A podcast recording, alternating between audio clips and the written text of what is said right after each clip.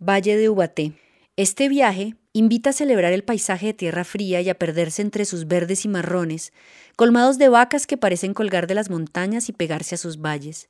Es el lugar para ponerse una buena chaqueta, o ruana, porque los vientos hacen parte de la cotidianidad. Es la oportunidad para consentirse con un gorro o guantes tejidos y dormir arropado por una abrigadora cobija de lana virgen. Estás en el Valle de Ubaté, y la insistencia en las vacas es que es una tierra lechera por excelencia, así que es esencial que pruebes los quesos que se producen en esta región.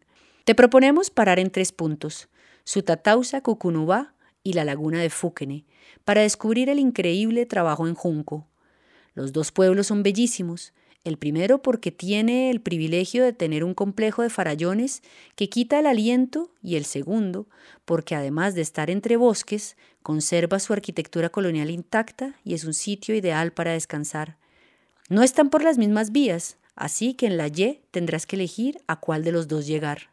No están lejos el uno del otro, pero organiza bien tu tiempo para que alcances a ir a ambos o planea tu paseo en dos días, pues vale la pena dárselos. En ambos pueblos conocerás a maestros tejedores que te enseñarán el arte del telar y las bondades de la lana de oveja, así como cada uno te contará sus secretos y su historia detrás de este oficio consagrado. Termina el recorrido en la laguna de la mano de Floralba Briseño.